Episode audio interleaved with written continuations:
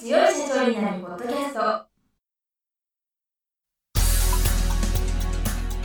この番組は数字がちょっと苦手な中小企業経営者の方のための番組です。日頃から多くの経営者の相談に乗っている中小企業診断士と税理士の2人の対談形式で中小企業の現場の目線から専門知識を分かりやすく解説します。会社経営に数字を上手に活用していただくために会計税金融資などをテーマにお伝えしていきます。こんにちは。中小企業診断士の六角です。いつも数字通社長ならポッドキャストをお聞きいただきありがとうございます。今回も中小企業診断士の神谷俊彦先生をゲストにお招きしております。神谷先生今週もよろしくお願いいたします。はいよろしくお願いします。前回は守りの DX についてお話しいただいたんですけど今回は攻めの DX について教えいただければと思いますはい前回と、まあ、内部の業務効率化守りの DX という呼ばれるもので重要な部分っていうのはやっぱり前から言ってますが顧客体験重視ということを考えた時の守りの DX っていうのはできてるのかっていう話があったんですけどそれとともに攻めの DX もできてるのかっていう話になってきた時にはじゃあ攻めの DX っていうのはどういうふうなところを気をつけていけばいいのかなっていう部分はあると思うんですね。やっぱり一番の事例というかベーシックな事例っていうのは例えば音楽配信ソフトというようにあるいはビデオの動画配信システムというものであったりあるいは本の読み放題というようなものを例えばイメージした時にそういうサブスクリプションでやるためには顧客から入力を出してでそれからサービスを売る。顧客の入力を受け入れてからサービスを提供するまで一連の流れというのが重要になってくるわけですよね。で実はその時にやっぱりこういろんなねどういうふうにやっていこうという話は出てるのは今一つの事例としてはだから全部そのお客さんはこのサービスを得るまでに何をしなくちゃいけないだろうかという全部分析的にこう出してそこでどこに不便があったりどこでハッとさせたりそういうふうなところをもう一個一個ちゃんと分析してブレインストーミングで話をするんですよね。そういうことによって顧客とのコミュニケーションインタラクティブな顧客との会話とかそういうものを自動化するヒントをいろいろと見つけてあここをちゃんと集中的に情報化していこう。そしたらお客様の行動は非常にクリアになったり簡易的に注文が受けたりできるよねという、まあ、そういうふうなことでやっぱり一連にちゃんとお客さんがこうひらめいて興味を持たれてからそのサービス提供を受けるまでの一連の流れっていうのを動作解析をしてねいろんなところでどういうふうな解決法を提供すればいいかというようなことで攻めの DX を作り上げていくというようなことを一つの事例としてご紹介してるっていうことです。はい、これはまあいろんなね、まあ、デザイン思考といったりいろんな思考方法とか手法として非常に学習されてる方も多いと思いますけれども、まあ、そういうところで顧客体験を目指した DX というのを設計されておられます。神谷先生のご著書ですとブレインさんが開発したベーカリースキャンっていうのがその一つの例でしょうか？これなんかだから一つの例というかものすごく有名な事例ですよね。これ自体は中小企業の事例としてよく取り上げられてるのでしかも皆さん実はもうパン買う時に見ておられるんじゃないかと思うんですけども、まあ、そんな風に普及したシステムですけれどもこれは確かに顧客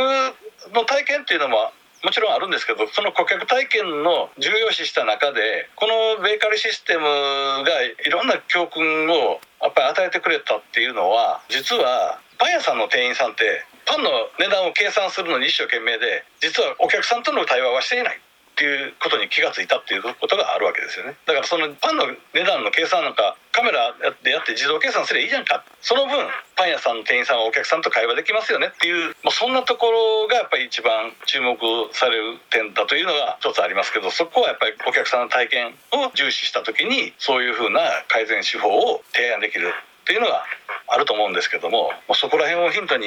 いろいろと。例えば洗濯物もそうだしクリーニング屋さんもねそうだし、まあ、そんな風な応用例はたくさん今世の中に出始めていると思います。はい、はい。ベーカリースキャンっていうのは人工知能でパンを画像で認識してそれで値段も素早く計算する。そのことによってレジ待ちの時間を短くしたりとかそれから店員さんは接客に専念できるようになるとかそういったメリットがあるということですよね。はいそうです。素晴らしい手法ですよね。本当に。なるほどと。それも中小企業ができたんだっていうのはすごいなと思ってます。もう一つそのセミの DX の事例でエビ屋さん、うん、エビネットさん。来店客数を予測するツール、はい、ことですね。拡散が嫌いなあの需要予測というやつなんですけどもね。それをまあ実は実現してるソフト屋さんがエビ屋さんなんですけどももうこれも大変有名な店有名なあのシステムで今そのシステムを売ってるわけですけどもここはあの伊勢市にある伊勢神宮にある、まあ、飲食屋さんがいろいろ最初に考え出したところなんですけれどもまあ要は来店客が次の日何人来るかと分かったら材料の仕入れとかいろいろ楽な部分はありますよね。当然誰もが考える話なんですけど、まあ、それをなんとか自動化しようということでいろんなソフトを作って確かちょっと僕記憶で申し訳ないんですけど9割以上予測が外れないっていうか当たってるというところまでできてそれをシステムを今外販されててでそのエビネットさんの分社化もしてでその IT の企業の会社としてそこをビジネスにもされてる。要するにそういうふうな成功事例で大変これはあの経済産業省の事例にも確か載ってる、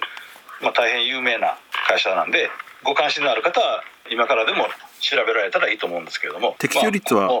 95.7%、あそうですね。95.7%なんですね。すごいでしょ？ね。そうです。そん。そんだけ当たったらいいでしょ？そうですね。それでしかもですね食品廃棄ロスが7割削減完全週休2日制、うん、有給消化率8割すごいですねそうなんですよ。令和時代にね、令和時代にマッチしたシステムですね。まあいろんな工夫を取り入れられてるみたいなので、しかも社長はすごくなんか全国で講演されてますから、またお話を聞く機会もあるんじゃないかと思うんですけれども。しかも従業員数4人ってすごいですね。それでね利益出なかったらおかしいですよね。これね中小企業どころか小規模事業ですよね。そうこなんですよ。だからそのそういう伊勢市のところからそういう企業が出てくるっていうのも驚きなんですけれどもやっぱりなんかそういう新しいことを考える寄付があの辺にあるんですかね。本当に素晴らしいと思います。神がかりかもしれない初めて聞いて、はい、神様のおかげだって、まあ、それはちょっと分かんないですけども。僕も本当かいなと初め思いました。まあ、実は僕もある企業さんからいや実はそのシステム入れたいんだという相談を受けたのが初めてなんですよね。2年ぐらい前かな。だから僕が注目したというよりも本当に中小企業の企業さんの方から注目してましたけどね、まあ、これは僕なんかがしゃべるよりも本当にその企業さんのことをいろいろとお調べになった方がより確かだと思います。許可をもらってあげさせていただきます それは当然ですよね、はい、でも向こうも嬉しいでしょうね。そういうふうに。そういうことでしょうね、えー、本に載ったら、はい、ということでちょっと時間になってしまったのでこの続きはまた来週お聞かせいただければと思います。神谷先生今週もありがとうございました、はい、ありがとうございます。今回の対談はいかがでしたでしょうか？この番組では公開質問を募集中です。2人のキャスターに回答してほしいという質問はこの番組の配信ブログの専用フォームで受付しています。ぜひお寄せください。またご意見ご感想も同様に専用フォームでお受けしております。配信ブログは検索エンジンで数字に強い社長と検索し最初に出てくるブログです。それでは次回もどうぞお楽しみに。